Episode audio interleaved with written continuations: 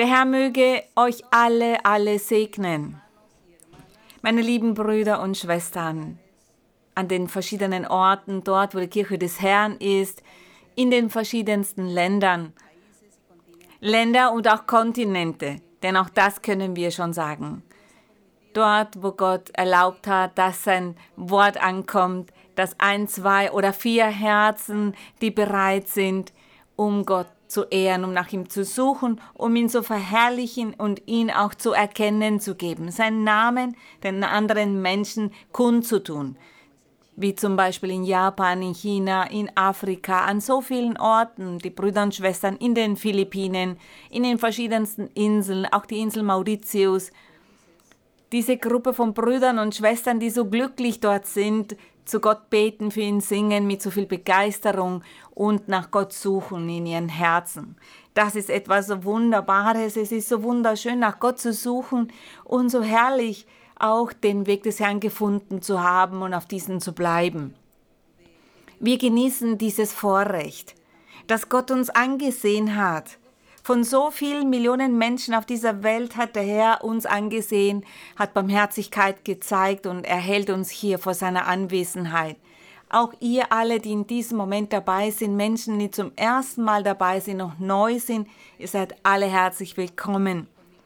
Und die Brüder und Schwestern, die hier vor Ort sind in Western, herzlich willkommen und bitte nehmt Platz. Und die Brüder und Schwestern, und letztens habe ich die Brüder und Schwestern von Argentinien, von Brasilien, Paraguay, Uruguay, von Chile begrüßt, von Patagonien.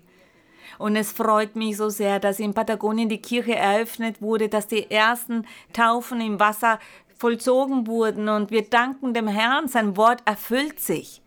Denn er sagte, dass er seine Kirche, seine Gemeinde aufbauen würde, und zwar auf der ganzen Welt dass er regieren würde und dass er die Herzen zu sich bekehren würde, dass er selbst die Menschen an den Ort bringen würde, wo Gott sich manifestiert.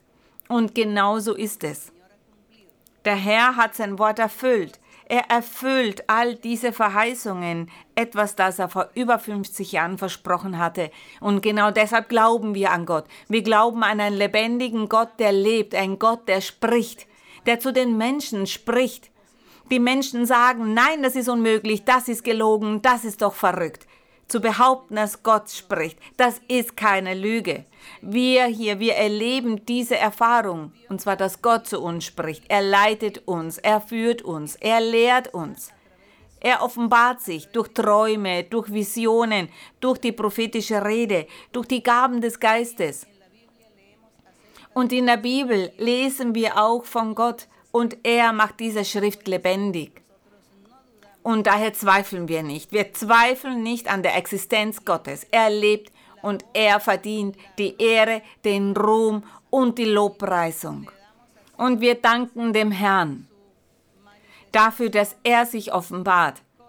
Für seine Barmherzigkeit danken wir ihm und ebenso für diese wunderbaren Verheißungen und diese Unterstützung, die er uns bereits seit über 50 Jahren gewährt. Er unterstützt hier alles an diesem Ort, so wie er es angekündigt hat, hat er es auch Wort für Wort erfüllt und wir danken Gott dafür.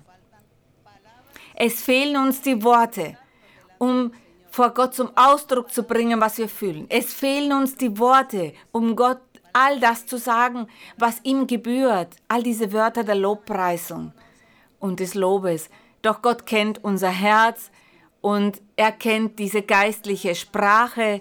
Mit unserer Seele sagen wir nämlich Gott, dass wir ihn lieben und dass er groß ist und dass die Segnungen, die er uns gibt, so viele sind, unzählbar sind und wir haben gar nicht, womit wir das entgelten können, womit wir diese Barmherzigkeit, diese Liebe, die er uns gegenüber zeigt, auch entgelten können seine Wunder, seine Zeichen zu sehen, die Art und Weise, wie sich Gott manifestiert, diese Liebe, diese Barmherzigkeit, die Gott so vielen Menschen gegenüber offenbarte. Menschen, die Schwierigkeiten durchmachen, krank sind, Unfälle hatten.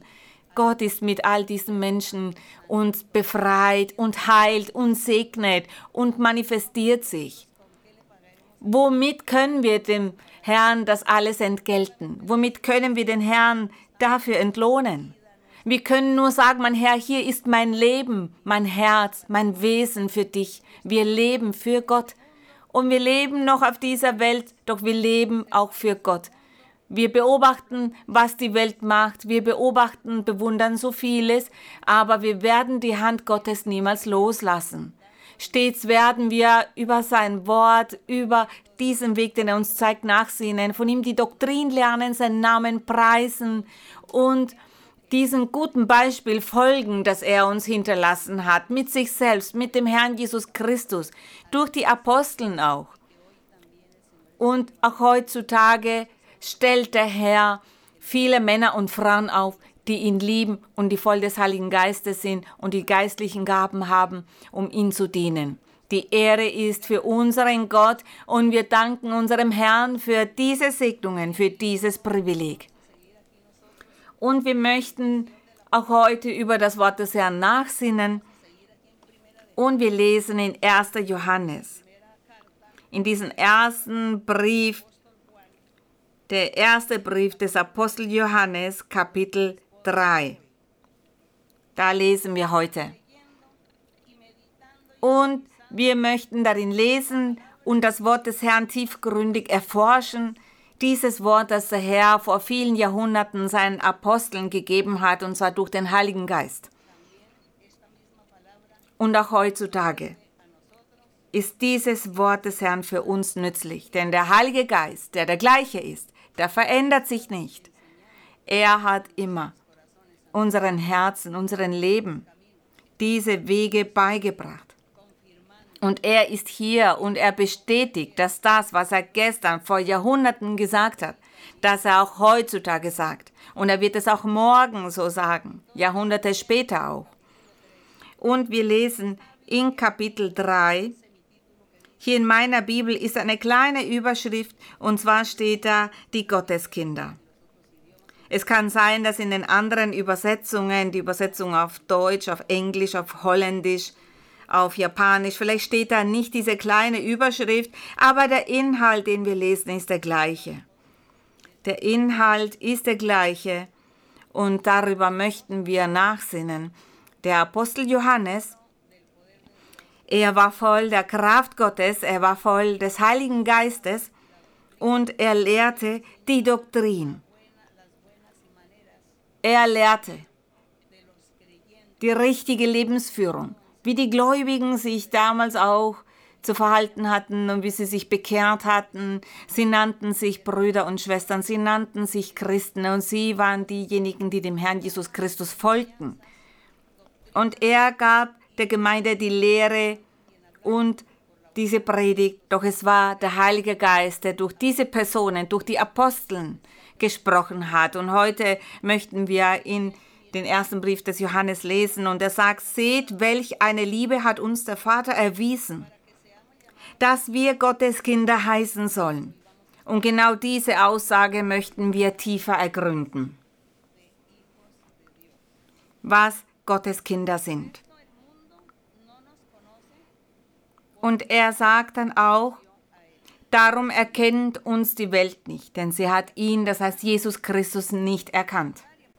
Und wir möchten das mit der Gotteskindschaft uns näher ansehen und tiefer ergründen, denn wir hören ja von Menschen, die religiös sind, die glauben, die einer bestimmten Religion folgen und es gibt viele, die sagen, ja, wir sind auch Christen und wir lesen in der Bibel. Und alle sagen dann, wir sind Gottes Kinder. Auch die Menschen, die gar nicht in der Bibel lesen und die einer bestimmten Religion, einem Glauben folgen, auch die sagen, wir sind Gottes Kinder. Aber hiermit möchten wir lernen, dass damit man ein Gotteskind ist, dass dafür auch bestimmte Bedingungen erfüllt sein müssen. Und darüber möchten wir heute nachsinnen und in Vers Nummer 2 da steht, meine Lieben, wir sind schon Gottes Kinder. Er sprach hier zu den Gläubigen von dieser Gemeinde, von der damaligen Zeit und sie hatten zu diesem Zeitpunkt schon die geistlichen Gaben. Sie genossen bereits diese Offenbarung und die Kraft Gottes. Sie genossen bereits all das, was Gott mit seinem wahren Evangelium an die Menschen ausgibt. Und der Apostel, hatte bereits eine Veränderung in den Leben von diesen Menschen beobachten können. Er hatte diesen Lebenswandel bereits gesehen. Er hatte gesehen, dass sie vom Neuen geboren worden waren und dass sie der Sünde abgesagt hatten, dass sie diese früheren Gewohnheiten hinter sich gelassen hatten, die schlechten Gepflogenheiten, diese schlechte Lebensführung und dass sie nun ein heiliges, rechtschaffenes Leben vor Gott führten und er sah, dass sie die Gebote einhielten. Und deshalb sagte er auch zu dieser Gruppe, zu dieser Gemeinde, die er wahrscheinlich äh, vorstand. Er sagte, wir sind schon Gottes Kinder. Er sagt, wir sind es schon, weil er sich da dazu zählte, denn auch er hatte diese Lebenswandel erlebt. Er hatte die Sünde hinter sich gelassen, das Böse hinter sich gelassen und dass er nun ein neues Leben mit Jesus Christus führte. Deshalb bezeichnete er sich selbst auch als Gotteskind. Ich lese nochmals Vers 2, meine Lieben, wir sind schon Gotteskinder, es ist aber noch nicht offenbar geworden, was wir sein werden. Wir wissen, wenn es offenbar wird, werden wir ihm, das heißt Jesus Christus, gleich sein, denn wir werden ihn sehen, wie er ist. So werden wir ihn sehen. Denn in diesem Moment und diese Momente, die wir jetzt auch erleben, da sehen wir den Herrn, indem wir den Geist Gottes in unseren Herzen, in unserem Leben fühlen, durch die Wunder, die er unter uns vollbringt. Aber wir können ihn nicht auf physische Weise sehen. Das herrliche Versprechen ist aber, dass wir ihn eines Tages von Angesicht zu Angesicht sehen werden. Darauf legen wir unsere Hoffnung. Und das war auch die Hoffnung von Johannes damals und von diesen Gläubigen. Und in Vers Nummer 3, und jeder, der solche Hoffnung auf ihn hat, das heißt auf Jesus Christus gelegt hat, der reinigt sich, wie auch jener rein ist. Vers 4, wer Sünde tut, der tut auch Unrecht. Und die Sünde ist das Unrecht.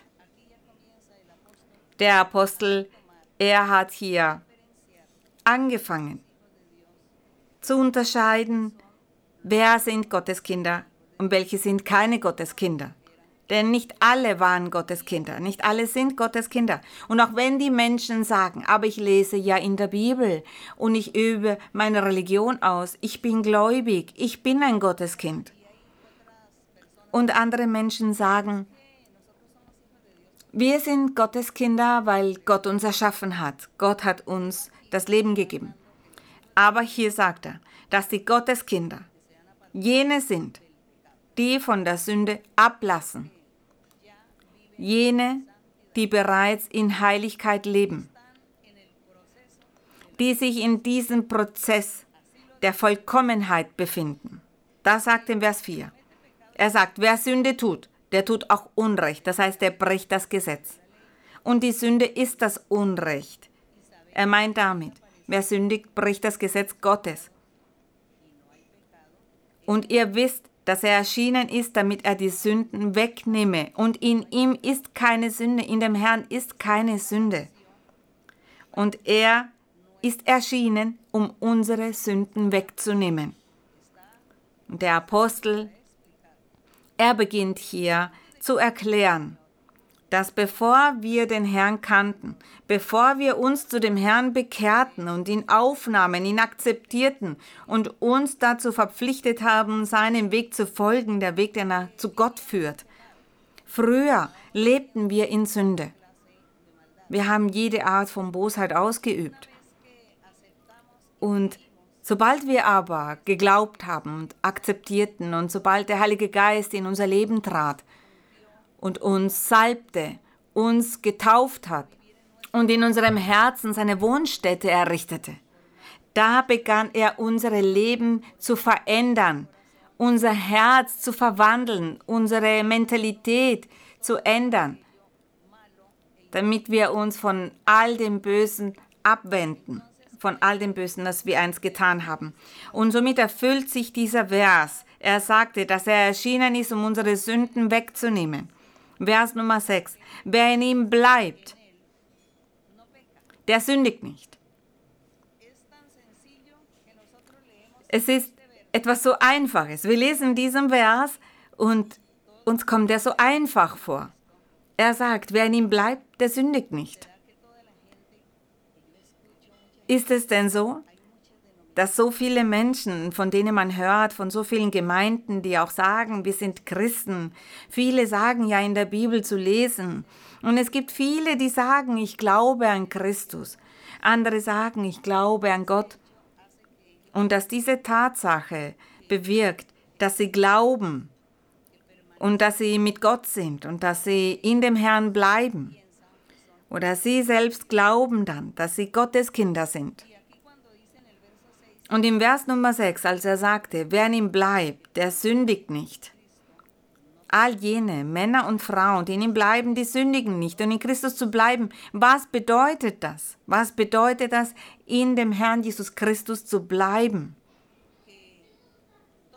Das ist ein Mensch, der die Entscheidung getroffen hat, den Weg zu folgen, den Gott ihn oder ihr aufzeigt oder den der Heilige Geist diesem Menschen aufzeigt, von dem er sagt, glaube an mich, lies in der Bibel, komm hier an diesen Ort, versammle dich hier, suche nach mir, du musst lernen, zu mir zu beten und du sollst beten.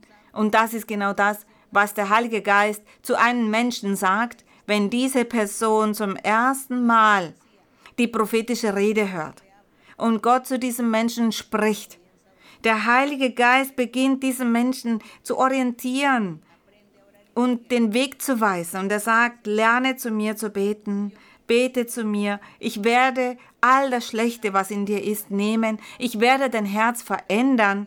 Ich werde deine Denkensweise verändern. Diese schlechten Gedanken werde ich von dir entfernen. Diese schlechten Handlungsweisen werde ich ändern. Aus dir werde ich einen neuen Menschen machen. Und du wirst mir dienen und du wirst an meiner Seite wandeln. Ich werde bei dir sein. All diese Verheißungen macht der Heilige Geist einen Menschen, wenn diese zum ersten Mal diese Erfahrung mit Gott machen. Diese Erfahrung, das Wort des Herrn zu empfangen. Manches Mal passiert das durch die Gabe der prophetischen Rede, doch in anderen Fällen wissen wir, dass der Herr durch Träume zu den Menschen spricht. Auch so überzeugt er sie, damit sie dann bleiben und sich versammeln. Andere haben Erfahrungen gemacht, wie zum Beispiel Visionen, und so bringt Gott diese Menschen in die Gemeinde, in die Versammlung. Und wenn sie dann hier in der Gemeinde sind, spricht der Heilige Geist zu ihnen und zeigt ihnen den Weg auf, den sie folgen sollen.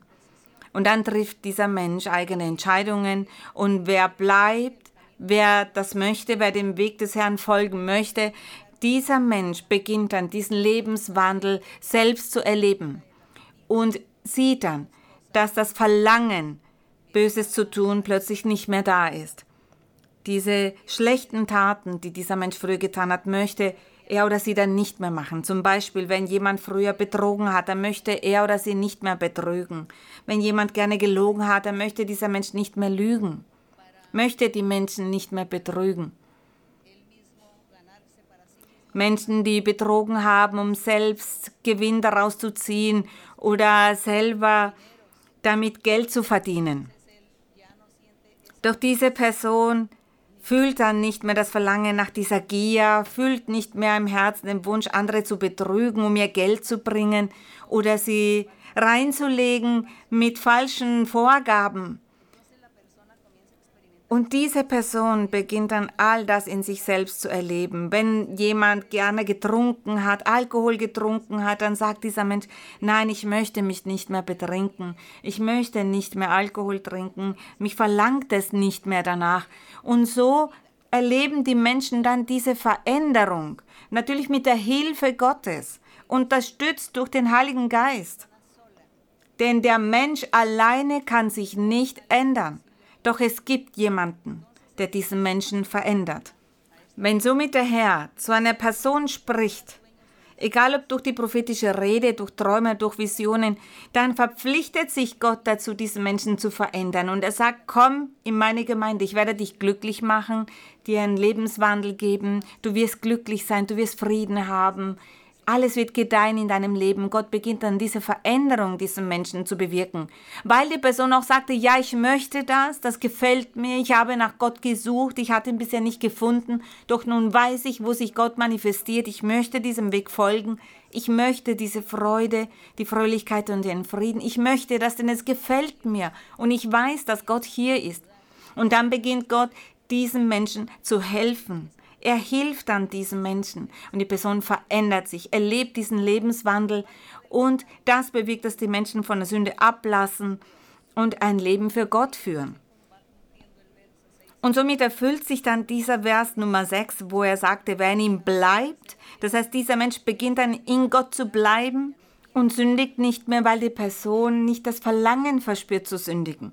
Gott nimmt nämlich all das, was man Sünde nennt von diesem Menschen, nimmt den Groll, die Habgier, Ehebruch, Unzucht, all das Böse in den Menschen, Rachgelüste, Hass, all das entfernt der Herr von diesem Menschen und diese Person führt dann ein neues Leben voller Frieden, ein Leben, wo die Mitmenschen, die Freunde, all jene, die diese Person kennen, dann auch diese Veränderung sehen und sagen, was ist denn mit dir passiert? Warum bist du nun ganz anders? Ich habe dich ganz anders kennengelernt und bist du ein neuer Mensch. Was ist mit dir passiert?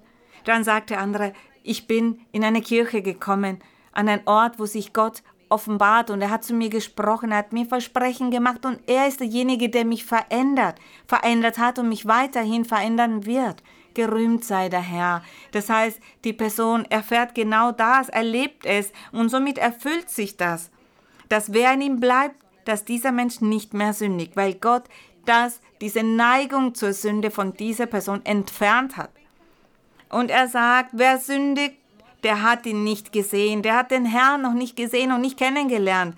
Der hat diese Offenbarung des Herrn noch nicht erlebt und kennengelernt. Auch wenn die Menschen sagen, dass sie in der Bibel lesen, doch wenn sie die Offenbarung Gottes nicht kennengelernt haben, wenn sie nicht die Anwesenheit des Heiligen Geistes in ihrem Leben, in ihren Herzen selbst erfahren haben, dann können sie nicht sagen, oder sie können sich nicht verändern. Sie können auch nicht sagen, dass sie Gottes Kinder sind, weil sie sich noch nicht verändert haben, weil sie es nicht schaffen, weil sie weiterhin in der Sünde leben. Er sagt, wer sündigt, dann weil dieser Mensch Gott nicht kennt oder noch nicht diese Erfahrung gemacht hat, die Anwesenheit Gottes zu fühlen. Vers Nummer 7. Kinder, lasst euch von niemandem verführen oder betrügen. Wer die Gerechtigkeit tut das heißt, wer nicht sündigt, der tut die Gerechtigkeit. Der ist gerecht, wie auch jener gerecht ist, das heißt Jesus Christus. Und wer Sünde tut, der ist vom Teufel. Er sagt, wer Sünde tut, der ist vom Teufel. Und es gibt Personen, die sicherlich auch einer Gemeinde angehören und auch in der Bibel lesen und singen und wahrscheinlich auch mitbeten, die aber weiterhin sündigen. Und da der Heilige Geist sich dort in dieser Gemeinde nicht offenbart, nicht manifestiert, dann hat dieser Mensch niemanden, der ihn ermahnt, der ihm sagt, du lebst in Sünde, du musst davon ablassen, ich werde dir dabei helfen, und genau deshalb verweilt dieser Mensch dann in der Sünde. Denn es reicht nicht aus, sich zu versammeln. Es reicht nicht aus, zu sagen, ich gehöre zu dieser Religion oder jener Religion und dort in dieser Religion lesen wir auch die Bibel und wir alle glauben ja an Gott und wir alle rufen Gott auf und daher geht es mir gut an diesem Ort. Doch der Heilige Geist manifestiert sich nicht. Gott manifestiert sich dort nicht, er spricht nicht zu uns, dort gibt es nicht die Gaben des Geistes, dort wird nur in der Bibel gelesen und gesungen. Da werden Predigten gehalten, aber von dem, was in der Bibel gelesen wird und was wortwörtlich ausgelegt wird. Und die Menschen glauben, das ist ausreichend, aber das ist nicht ausreichend, denn wenn man weiterhin in Sünde lebt, dann fehlt doch etwas. Dann verändert Gott nicht das Leben der Menschen. Gott manifestiert sich dann auch nicht an diesen Ort, wenn das beobachtet wird. Und es ist wichtig, dass man das versteht. Wir müssen intelligent sein, um zu begreifen, dass an den Ort, wo sich Gott manifestiert, dass da ein Lebenswandel passieren muss. Denn er hilft einem ja dabei. Alleine schaffen wir das nicht. Er hilft uns dabei so dass wenn ihr an einen Ort seid, euch dort versammelt, in der Bibel lest, aber weiterhin in der Sünde bleibt, dann zweifelt, dann sagt doch zu euch selber, ich glaube an dem falschen Ort zu sein. Denn hier verändert Gott mich nicht, ich bleibe in der Sünde so wie immer. Ich verweile in den gleichen Sünden. Und das ist, weil Gott nicht hier ist, weil er mich nicht reinigt, weil er mich nicht ermahnt, weil er mich nicht lehrt. Und er sagt somit, dass dieser Mensch nicht mit Gott ist, sondern mit dem Teufel ist, so steht es im Vers 8, wer Sünde tut, der ist vom Teufel. Denn der Teufel sündigt von Anfang an. Und dazu ist erschienen der Sohn Gottes, dass er die Werke des Teufels zerstöre. Und wir verfolgen die Erlösung oder vielmehr, wir hegen die Hoffnung, dass wir erlöst werden. Wir verfolgen diese Erlösung, eine Erlösung, die Gott uns verheißen hat. Und wir sind hier und hegen diese Hoffnung, dass wir eines Tages Angesicht zu Angesicht Gott sehen werden. Dass wir eines Tages in der Ewigkeit uns an seiner Seite erfreuen werden. Das ist unsere Hoffnung. Das ist der Weg, den wir folgen. Und daher lernen wir weiter und wir sinnen weiter über all das nach. Und natürlich ist diese Lehre auch viel mehr für jene, die noch neu sind, die neu hinzugekommen sind, damit sie das lernen. Wir verurteilen die Menschen nicht. Nein, wir verurteilen nicht, sondern wir lehren. Wir lehren, damit die Menschen selber unterscheiden können, das eine von den anderen unterscheiden können, damit sie selber erkennen, was es bedeutet, Gott zu folgen, mit Gott zu sein, nicht zu sündigen, was es bedeutet, ein Gotteskind zu sein und was es bedeutet, in einer Gemeinde zu sein und dennoch in Sünde zu verweilen, dann verlieren wir doch damit nur die Zeit. Dann bin ich nicht mit Gott, sondern dann bin ich mit dem Teufel. Genau das alles lernen wir. Und in Vers Nummer 9, wer aus Gott geboren ist. Und das passiert, wenn Gott zu den Menschen spricht, die Person es annimmt, akzeptiert, im Herzen bereit ist und sagt, ja Gott, ich werde dir folgen. Hilf mir, mich zu ändern. Hilf mir, all diese Schwächen meines Fleisches zu entfernen. Entferne das von mir. Ich möchte dich erfreuen. Ich möchte dir dienen. Ich möchte das ewige Leben erreichen. Und dann sagt Gott, ja, ich werde dir helfen. Du wirst von neuem geboren werden. Ich werde dich reinigen, dich befreien, jede Sünde von dir nehmen. Und von nun an wirst du die Sünde nicht mehr ausüben, denn du wirst von neuem geboren werden. Du wirst ein neuer Mensch werden. Und wenn er dieses Werk in uns vollbringt, dieses Wunder in uns vollbringt, dann können wir sagen, wir sind von neuem geboren worden und daher sündigen wir nicht mehr. Vers Nummer 9. Wer aus Gott geboren ist, der tut keine Sünde.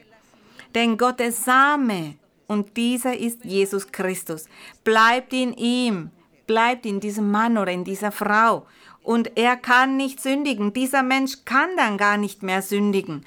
Denn er oder sie sind aus Gott geboren, gerühmt sei unser Herr. Denn Gott hat dann dieses Wunder in diesem Leben, in diesen Herzen vollbracht und von diesen Menschen die Neigung zur Sünde genommen. Die Menschen sagen, es ist viel zu schwer. Das ist nicht viel zu schwer. Es reicht, wenn wir im Herzen dafür bereit sind, wenn wir glauben, wenn wir Gott annehmen und wenn wir uns wünschen, Gott zu erfreuen, wenn wir uns wünschen, das ewige Leben zu erlangen. Das braucht man. Alles andere macht unser Gott. Er, er vollbringt dieses Werk in unserem Leben. Er macht die Arbeit. Doch wir, wir müssen anerkennen, dass wir Sünder sind. Wir müssen anerkennen, dass wir dies und jenes tun. Und wenn es möglich ist, unsere Sünden, die Sünden, die wir begangen haben vor Gott, wenn wir diese aufzählen, wenn wir sagen, mein Herr, ich bin ein Betrüger, ich bin ein Lügner oder ich bin ein Vergewaltiger oder ein Entführer oder ein Dieb, wenn man das aufzählt und sagt, aber mein Herr, ich möchte von neuem geboren werden, dann entfernt Gott das alles von diesem Menschen und die Person verändert sich dann, denn Gott bewirkt diese Veränderung in den Menschen. Die Person verändert sich dann und wenn sie zur Gänze verändert ist, dann sagt man, sie ist vom Neuen geboren worden. Dann sagen wir, ich bin ein neuer Mensch. Ich kann von mir sagen, ich bin ein neuer Mensch geworden. Nun bin ich ganz anders. Ich bin von neuem geboren worden. Gott hat mich verändert. Und er sagt dann, Gott bleibt dann in diesem Menschen und dieser Mensch bleibt auch in Gott. Gerühmt sei unser Herr. Und er sagt, er kann dann gar nicht mehr sündigen, weil sie von Gott geboren wurden. Sie können dann gar nicht mehr sündigen, weil Gott diese Verlangen nach der Sünde von den Menschen genommen hat, dann sagen wir, ich kann gar nicht mehr sündigen. Mich verlangt es nicht, das zu tun. Ich möchte dann nicht stehlen. Ich möchte den Menschen nicht Böses tun. Ich möchte die Menschen nicht verfluchen oder ihnen Böses antun, weil einem nicht mehr danach verlangt, weil diese Neigung dazu nicht mehr in den Menschen ist. Stattdessen gibt es Barmherzigkeit, Liebe, Respekt, und all diese guten Werte, das gibt es dann in diesem Menschen, der von neuem geboren wurde. Denn Gott hat ja bewirkt, dass die Person von neuem geboren wird. Und in Vers Nummer 10, da steht, daran wird offenbar, welche die Kinder Gottes sind. Daran. Das heißt, daran, dass sie von neuem geboren wurden, dass sie in Gott bleiben und dass sie gar nicht mehr sündigen können. Daran wird offenbar, welche die Kinder Gottes und welche die Kinder des Teufels sind. Es ist traurig, auch diesen Vers zu erwähnen. Es ist eine sehr harte Aussage. Die Kinder des Teufels, jene Menschen, Mann oder Frau, die alle Tage ihres Lebens in einer ständigen Sünde leben, immer zu sündigen, dann ist es traurig, dass die Bibel von diesen Menschen sagt, sie sind Kinder des Teufels. Das ist traurig und wir kämpfen dafür, damit all diese Menschen, die sich in dieser Situation befinden, daraus ausbrechen, aus diesem Gefängnis ausbrechen, aus dieser Sklaverei ausbrechen und Gott ihnen diesen Erfolg gibt und die Erlösung gibt. Deshalb beten wir auch und deshalb predigen wir und wir beten zu Gott für alle Menschen, damit der Herr Barmherzigkeit zeigt und allen Menschen seinen Weg aufzeigt, damit alle den Weg Gottes kennenlernen und alle glücklich sind und diese Segnungen genießen, die Gott zu geben weiß. Das ist unsere Aufgabe. Diese Aufgabe haben wir. Das ist die Arbeit, die Gott uns allen aufgetragen hat. Und wir hoffen immer auf Gottes Unterstützung, damit wir dieser Aufgabe auch gerecht werden und diese erfüllen. Es ist eine wunderschöne Arbeit. Und im Vers Nummer 10 sagt er, daran wird offenbart, welche die Kinder des Teufels sind und äh, welche die Kinder Gottes sind. Die Kinder Gottes sündigen nicht und die Kinder des Teufels, diese sündigen ständig. Alle Tage ihres Lebens leben diese in Sünde. Und dann sagt er, wer die Gerechtigkeit nicht tut, das bedeutet, wer nicht aufhört zu sündigen. Und er sagt, wer seinen Bruder nicht lieb hat, der ist nicht von Gott. Und ja, die Sünde schadet. Die Sünde schadet auf große Weise, schadet dem Nächsten, schadet unseren Mitmenschen. Jede Art von Sünde schadet auch einem anderen Menschen. Wenn wir uns die Sünde eines Diebes zum Beispiel ansehen, eine Person, die stiehlt und raubt und den Menschen ihr Hab und Gut wegnimmt, ihr Geld wegnimmt, dann tut er diesen etwas Böses. Er schadet diesen Menschen. Vielleicht ist es auch ein nahestehender Mensch, dann schadet er ihm. Wenn jemand rachsüchtig ist und sich rächen möchte und den anderen Böses tut, weil sie sich rächen möchte, weil sie voller Hass ist, dann schadet sie diesem Menschen auf große Weise dann ist das ein großer Schaden. Und dann liebt sie diesen Menschen nicht. Jede Sünde, die jemand begeht und ständig tut, dann weil diese Person niemanden liebt, eine Person, die gierig ist, Hier in der Bibel können wir in den Sprüchen sehen, wie der Herr von diesem Betrug spricht. Früher wurden diese Waagschalen manipuliert. Die Menschen waren nicht treu, die Menschen waren nicht ehrlich. Wenn jemand Lebensmittel kaufen wollte, früher haben die Menschen ja immer nach bestimmten Gewichtsmaßen eingekauft, ein Kilo, ein halbes Kilo. Und diese Waagschale wurde manipuliert, damit die Person so auf diese Weise betrogen wurde. Und Gott erwähnt das sehr oft in dem Buch Sprüche. Und äh, dass die Menschen auch betrogen haben, indem sie Lebensmittel verkauft haben, die schon verdorben waren. Und diese verkauften sie wie alle anderen Lebensmittel. Und auch so wurden die Menschen betrogen. All das ist Habgier, ist auch Geiz, ist Habgier von die Person, die das tut. Jemand, der so handelt, ist gierig, ist geldgierig, liebt das Materielle, möchte immer mehr Geld und möchte den anderen das auf die eine oder andere Art und Weise wegnehmen, den, die Menschen um mehr Geld bringen.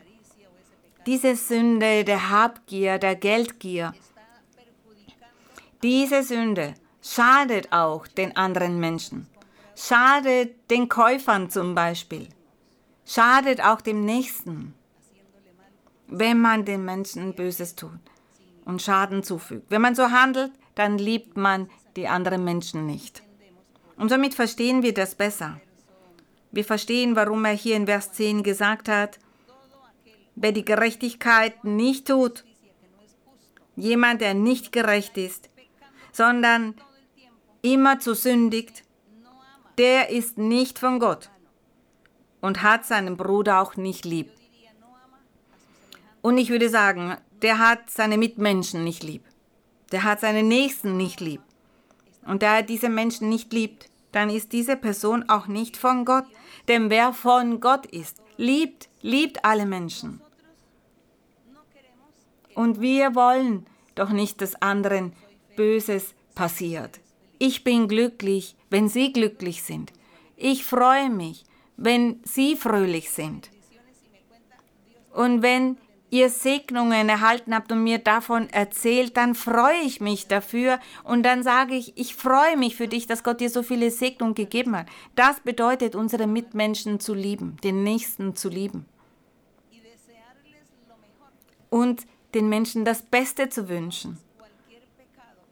Jede Sünde, jede Sünde zeigt auf, dass der Mensch nicht liebt. Weder den Nächsten noch die Mitmenschen. Und somit kann diese Person nicht sagen, ich bin ein Gotteskind. Die kann nicht sagen, ich bin ein Gotteskind. Dieser Mensch muss sich ändern, muss Buße tun und muss Gott um Hilfe bitten, damit sie sich verändern kann. Denn wahrscheinlich ist diese Person in der Gemeinde und täuscht vor. Wahrscheinlich liest sie auch in der Bibel und betet und singt, aber möchte sich nicht ändern.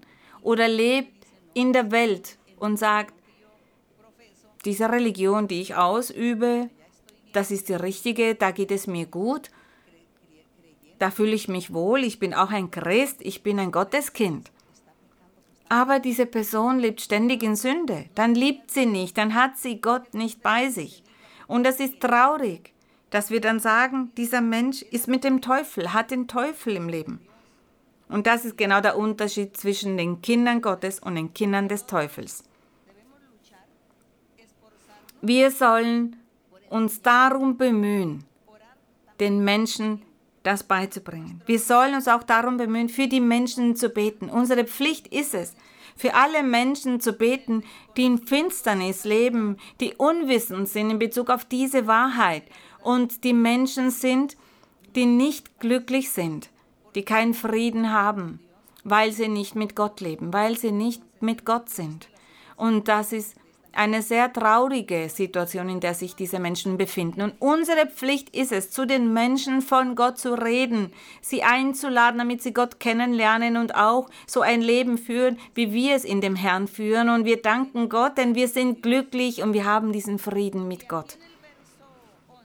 Und im Vers Nummer 11, da steht, denn das ist die Botschaft, die ihr gehört habt von Anfang an dass wir uns untereinander lieben sollen. Und das große Missverständnis, das sich da ergeben hat, ist, dass manche glauben, einander lieben bedeutet, sich liebevolle Worte zu sagen, mein Liebling, mein Schatz. Mm, in verschiedenen Sprachen gibt es so viele Kosenamen und Kosewörter. Und dass wir sagen, ich liebe dich, ich mag dich, Umarmungen und Küsschen. Die Menschen dachten, dass das bedeutet zu lieben, dass das bedeutet untereinander sich zu lieben. Doch das bedeutet nicht, sich zu lieben. Sich untereinander lieben bedeutet, nicht zu sündigen. Wenn ihr aufhört zu sündigen, und wenn manch einer sagt, aber ich bin doch nur zu Hause, ich gehe gar nicht hinaus, ich habe mit niemandem zu tun, ich rede mit niemandem, ich tue niemandem Böses. Aber im Herzen ist der Neid da, den Nachbarn gegenüber, der Nachbarin gegenüber, dieser Neid, der da ist und wenn die Person einen schöneren Garten hat, schönere Möbelstücke hat, dass die andere Person sich überlegt, wie kann ich diesem Menschen schaden, wie kann ich diese Person verraten bei den Behörden, der hat hier nicht die Genehmigung, das aufzubauen im Garten und so weiter. Das ist aber der Neid. Auch wenn man sagt, ich rede doch mit niemandem, ich lebe hier allein, ich tue niemandem Böses. Aber in diesem Menschen ist Neid und Eifersucht, den Nachbarn gegenüber zum Beispiel. Und überlegt sich, die Menschen anzuzeigen oder grüßt sie nicht mehr. Und genau das ist das, worüber wir nachsinnen müssen. Es gibt Sünden, die sich im Menschen verstecken. Und die die Person gar nicht bemerkt hat und nicht sieht, dass sie sündigt und dass sie Fehler begeht vor Gott. Und dann sagt, ich führe doch ein reines Leben, doch warum beantwortet Gott nicht meine Gebete, warum hilft er mir nicht, warum hat er mich alleine gelassen? Und wenn diese Person eine andere Religion ausübt, dann genau das Gleiche sagt und, und genauso denkt und sagt Gott, er hört mich nicht und versucht dann die Probleme auf eigene Art und Weise zu lösen. Aber wenn wir über unser Leben richtig nachdenken, uns selbst analysieren, da werden wir entdecken und bemerken, dass wir viele Fehler haben, dass wir viele Schwächen haben und dass wir sündigen und dass wir selber vieles falsch machen, Dinge in uns haben, die bewirken, dass wir damit anderen schaden. Damit schaden wir anderen und ich schade mir selber auch damit. Denn somit habe ich nicht diese Gemeinschaft mit Gott, weil ich eben davon abgelenkt werde, diese Schwäche in mir habe, diese Fehler in mir habe und dann entfernt sich Gott von mir und meine Gebete werden dann nicht erhört werden. Deshalb muss ich dafür kämpfen, kämpfen, damit ich wirklich ein Gotteskind bin. Dafür müssen wir kämpfen und wir müssen uns selber erforschen ob wir Neid fühlen, ob wir eifersüchtig sind auf andere, denn das sind Sünden. Manche sagen, es gibt große und kleine Sünden. Und manche sagen, ach, wenn ich neidisch bin, wenn ich Eifersucht fühle jemandem gegenüber, dann ist diese Sünde nicht so schlimm, wie wenn ich die Ehe breche.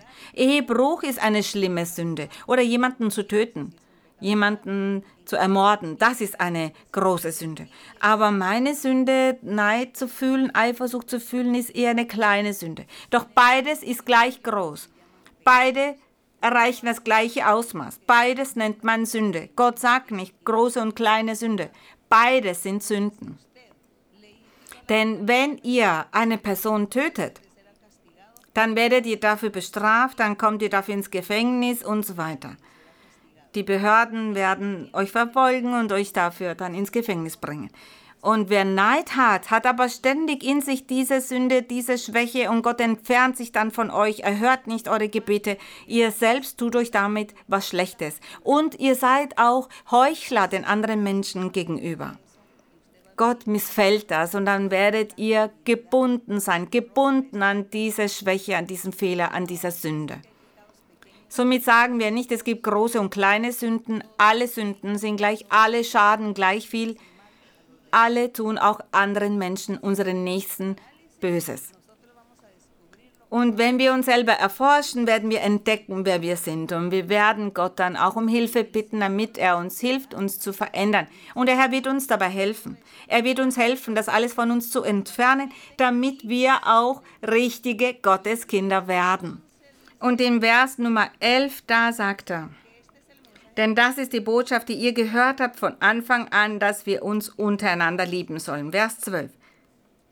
Nicht wie Kain, der von dem Bösen stammte und seinen Bruder umbrachte. Warum sagt er, dass er von dem Bösen stammte? Was war denn im Herzen von Kain? Neid, Neid sagen hier die Brüder und Schwestern, die hier vor Ort sind. Neid, Neid war in Kain. Die Eifersucht, Eifersucht und Neid waren im Herzen von Kain.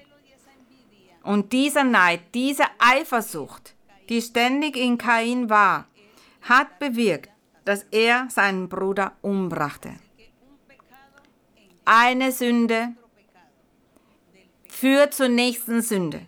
Von der Sünde des Neides, der Eifersucht, kam die Sünde des Tötens. Und Kain, er war mit dem Bösen, war mit dem Teufel. Er wandelte mit dem Teufel und nicht mit Gott. Deshalb sagte er, der von dem Bösen stammte. Und warum brachte er ihn um? Weil seine Werke böse waren und die seines Bruders gerecht. Da die Werke von Kain böse waren und die seines Bruders gerecht waren, fühlte er Neid und Eifersucht. Vers Nummer 13. Wundert euch nicht, Brüder und Schwestern, wenn euch die Welt hasst. Hier spricht er zu der Gemeinde, zu der Kirche. Er sagt, wundert euch nicht, wenn die Welt euch hasst. Vers 14. Wir wissen, dass wir aus dem Tod in das Leben hinübergegangen sind. Denn wir lieben die Brüder. Wer nicht liebt, der bleibt im Tod. Wer seinen Bruder hasst, der ist ein Mörder. Er spricht hier von Brüdern und Schwestern in Jesus Christus. Er spricht hier nicht von unserer Blutsverwandtschaft, natürlich auch von der Blutverwandtschaft, auch die müssen wir respektieren und lieben. Wir sollen ja den Nächsten lieben. Aber wenn er hier sagt, der Bruder, dann meint er die Menschen in der Gemeinde. Er spricht von diesen Schwächen, von den Fehlern, Menschen, die vortäuschen, Gottes Kinder zu sein und in der Gemeinde sind. Und mit ihren Sünden und Fehlern, die sie versteckt halten, zeigen sie, dass sie keine Gotteskinder sind. Und die fügen Schaden zu. Und der Apostel sagt, wir müssen uns ändern. Erkennt das an, damit Gott euch hilft. Und somit wirst du deinen Bruder oder deine Schwester, die Gläubigen Jesus Christus, auch lieben können. Und er sagt, somit wirst du auch deine Familie lieben, respektieren und wirst auch zu Gott für sie beten, damit auch sie den Weg Gottes kennenlernen, wenn sie diesen noch nicht kennen. Und im Vers Nummer 15, wer seinen Bruder hasst, der ist ein Mörder. Und ihr wisst, dass kein Mörder das ewige Leben bleibend in sich hat. Er sagt, der ist ein Mörder. Warum sagt er, wer hasst, ist ein Mörder? Wenn das so ausgeht wie bei Kain, der eifersucht und neidisch war und seinen Bruder daher hasste, und wie endete das? Indem er ihn umgebracht hat. Und äh, vielleicht wird hier nicht auf physische Weise jemand getötet, aber in gewisser Hinsicht ist es Mord, ein geistlicher Mord, weil die Person den anderen damit auch schadet, dessen geistliche Leben damit tötet. Und die Person selbst auch führt somit ein nicht rechtschaffenes Leben. Und das eigene geistliche Leben wird dann auch getötet. Und dann lebt die Person in Sünde. Im Fleisch lebt sie dann in der Sünde. Und Gott entfernt sich von diesem Menschen. Somit betrügt die Person sich selbst und glaubt, dass die Tatsache, sich zu versammeln in einer bestimmten Religion, egal welche Religion, dass die Person dann glaubt, ja, ich lebe gut vor Gott. Aber die Person läuft damit Gefahr, das ewige Leben zu verlieren. Deshalb sagt er, das tötet die Seele, das tötet das geistliche Leben. Vers 16, daran haben wir die Liebe erkannt, dass er, das heißt Jesus Christus, sein Leben für uns gelassen hat und wir sollen auch das Leben für die Brüder lassen. Das spricht der Apostel deshalb an, weil sie damals verfolgt wurden. Sie wurden verfolgt, weil sie das Evangelium predigten. Und die Menschen wurden als falsche Zeugen gerufen, um sie des Todes zu verurteilen oder um sie zu steinigen. Und daher sagt er hier, dass sie das Leben füreinander lassen sollten, das Leben für diese Person lassen sollen, weil sie dann bezeugen und sagen, nein, das ist eine Person, die von Gott ist und die das des Herrn gepredigt hat und Gott hat sich offenbart und daher lasse ich mein Leben für diese Person. Und das hat sich am Anfang so ereignet, als das Evangelium des Herrn erst losging. Heutzutage sieht man das nicht mehr. Heutzutage sieht man nicht, dass man die Kirchen verfolgt, dass die Regierungen die Kirchen verfolgen. Wir haben die Religionsfreiheit, dafür danken wir Gott. Aber es gibt eine andere Art von Verfolgung. Der Feind verfolgt uns auf eine andere Art und Weise und daher müssen wir sehr aufmerksam sein und genau beobachten, was der Teufel vorhat, um uns damit zu verfolgen, damit wir auch stark sein können, feststehen können, damit wir auf dem Weg des Herrn weitermachen, ohne dabei die Hand Gottes loszulassen, sondern dass wir immer vorsichtig sind und Gottes Kinder auch bleiben. Und Vers Nummer 17. Wenn aber jemand dieser Welt Güter hat und sieht seinen Bruder darben und verschließt sein Herz vor ihm, wie bleibt dann die Liebe Gottes in ihm? Damit meint er die Großzügigkeit, das Helfen, die Barmherzigkeit und den Bedürftigen zu helfen. Und in Vers Nummer 18. Meine Kinder, lasst uns nicht lieben mit Worten noch mit der Zunge, sondern mit der Tat und mit der Wahrheit. Mit Worten, mit der Zunge, damit meint er, dass man schöne Worte sagt, dass man liebevolle Worte sagt, aber das ist nicht zu lieben. Man muss es zeigen. Man muss es zeigen, indem man in Heiligkeit lebt, indem man ein Leben führt ohne Sünde. Vers Nummer 19. Daran erkennen wir, dass wir aus der Wahrheit sind und können vor ihm unser Herz überzeugen, dass wenn uns unser Herz verdammt, Gott größer ist als unser Herz und erkennt alle Dinge. Da spricht er von dem Gewissen. Unser Gewissen, das uns dann scheltet, unser Herz scheltet uns wegen unserer schlechten Taten. Und er sagt, wie viel mehr wird Gott uns dann schelten und belehren? Und er wird uns aber auch helfen, alles richtig zu machen, wenn wir dafür bereit sind, wenn wir bereit sind, ihn zu erfreuen und das Rechte, das Gerechte zu tun. Vers 21, ihr Lieben, wenn uns unser Herz nicht verdammt, so reden wir freimütig zu Gott. Und was wir bitten, empfangen wir von ihm. Denn wir halten seine Gebote und tun, was vor ihm wohlgefällig ist. Er sagte von sich, dass sie bereits die Gebote Gottes hielten, dass sie nicht sündigten. Denn das ist das Gebot des Herrn, dass wir nicht sündigen, sondern das Gute tun, in Rechtschaffenheit zu wandeln, diese positiven Eigenschaften zu haben, die Tugenden zu haben, dass wir Moral besitzen und auf diese Art und Weise wird sich der Herr über uns erfreuen. Genau das ist sein Gebot. Und im Vers 23, und das ist sein Gebot, dass wir glauben an den Namen seines Sohnes, Jesus Christus, und lieben uns untereinander. Ich würde da sagen, und dass wir aufhören zu sündigen, so wie der Herr es uns geboten hat damit wir gemeinsam in Frieden zusammenleben, damit wir Gott erfreuen, denn somit werden wir in Harmonie beisammen sein und Gott dienen und seinen Namen preisen. Vers 24, und wer seine Gebote hält, wer diese hält, der bleibt in Gott, gerühmt sei unser Herr. Der bleibt in Gott und Gott in ihm, das heißt in diesem Menschen, Mann oder Frau, die seine Gebote halten. Und daran erkennen wir, dass er in uns bleibt. Woran erkennen wir das? An dem Geist, den er uns gegeben hat. Gerühmt sei unser Herr. Ich hätte gern, dass ihr diesen Vers 24 auch lest, damit dieser sich einbrennt in eure Herzen. Und wer seine Gebote hält, der bleibt in Gott und Gott in ihm. Und daran erkennen wir, dass er in uns bleibt. An dem Geist, den er uns gegeben hat. Gerühmt sei unser Gott. Die Ehre und der Ruhm sind für unseren Herrn. Das ist die Einladung für jene Menschen, die noch neu sind oder zum ersten Mal dabei sind. Damit diese kommen und man ihnen Hände auflegt, damit sie die prophetische Rede hören, damit der Heilige Geist zu euch spricht und aus euch neue Menschen macht und euch Frieden und Freude gibt und diesen Erfolg in eurem Leben auch gibt. Dazu wollen wir euch einladen, lest in der Bibel und lernt den Weg Gottes. Lernt Gott zu dienen, für ihn zu singen und ihn zu ehren. Denn es gefällt ihm, wenn die Menschen, die er erschaffen hat, wenn diese ihn loben und ihn immerzu anerkennen. Die Ehre und der Ruhm sind für unseren Gott. Gott segne euch alle auf große Weise. Und Gottes Hand möge immer über euch sein und der Herr möge in euren Herzen sein. Beten wir nun zu Gott und bitten wir den Herrn, er möge sich weiterhin manifestieren mit Wundern, mit Zeichen. So wie er sich all die Zeit über, seit über 50 Jahren offenbart, indem er Wunder macht, befreit, Zeichen macht, indem er Hexereien und Zaubereien entfernt und Flüche nimmt.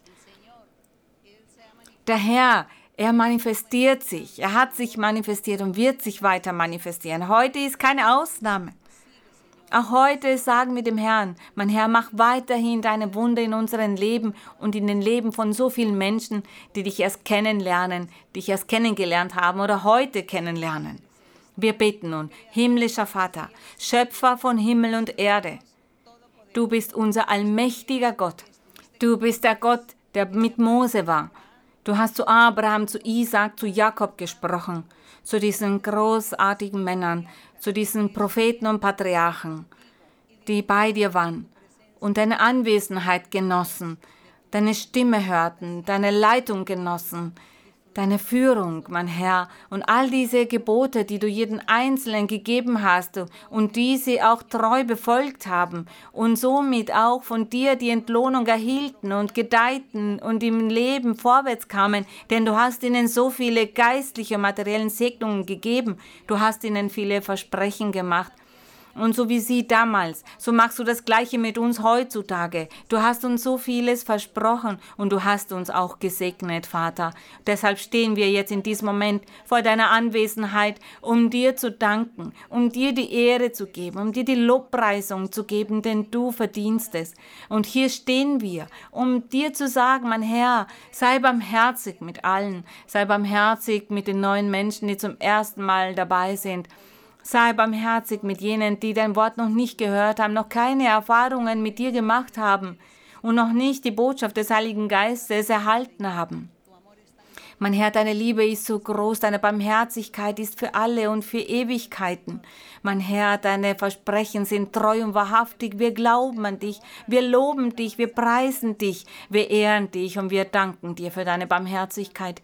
Danke, heiliger Vater, im Namen deines Sohnes Jesus Christus von Nazareth bitte ich dich in diesem Moment, dass du deine mächtige Hand ausstreckst über alle Menschen legst, die krank sind. Es gibt verschiedene Krankheiten und viele sind krank. Menschen verschiedenen Alters und daher bitten wir dich, mein Herr, strecke deine Hand aus. Du bist dieser heilige Arzt und du kannst Wunder und Zeichen machen. Mach Wunder und Zeichen unter allen. Ich weiß, dass viele Menschen zu dir flehen, damit du sie heilst, damit du sie befreist. Diese Krankheiten, die unheilbar sind, mein Herr, auch sie flehen zu dir. Und erhöre sie alle. Erhöre sie, mein Herr, aus Barmherzigkeit aus Liebe, aus diesem Versprechen heraus, die du gemacht hast. Du hast gesagt, du wirst reinigen und befreien und heilen. Und sie hoffen auf dich. Sie warten auf deine Offenbarung. Und befreie, mein Herr, auch alle, die gefangen sind, Gefangene des Teufels sind, aufgrund der bösen Geister, der unreinen Geister, wegen Hexereien, wegen Zaubereien. Befreie sie, zerstöre die Ketten, nimm die Flüche, zerstöre das Werk des Feindes. Nimm den Neid, den der Feind uns allen gegenüber hegt. Beschütze uns, mein Herr, bewahre uns. Die Lobpreisung ist für dich, die Ehre ist für dich, die Ehre ist für dich, mein Herr. Wir danken dir für deine Liebe und deine Barmherzigkeit. Wir danken dir, mein Herr, im Namen von Jesus Christus, deinem geliebten Sohn. Und nun möchten wir das Chorlied 166 singen. Gott ist unser Schutz und die Stärke. Dios es nuestro amparo, nuestra fortaleza. Nuestro pronto auxilio en la tribulación. Aunque se traspasen los montes a la mar, aunque la tierra tiemble, tenemos que cantar. Aunque la tierra tiemble, tenemos que cantar. Dios es nuestro amparo, nuestra fortaleza, nuestro pronto auxilio en la tribulación. aunque se traspasen los montes a la mar, aunque la tierra tiemble, tenemos que cantar. Aunque la tierra tiemble, tenemos que cantar. Der Ruhm ist für meinen Herrn, die Lobpreisung ist für unseren Gott. Vielen Dank, meine lieben Brüder und Schwestern und auch allen anderen Menschen, die an diesem Tag bei uns sind. Gott segne euch auf große Weise, eine kräftige Umarmung für euch alle und viele Küsschen für die Kinder. Vielen Dank, Gottes Segen, bis bald.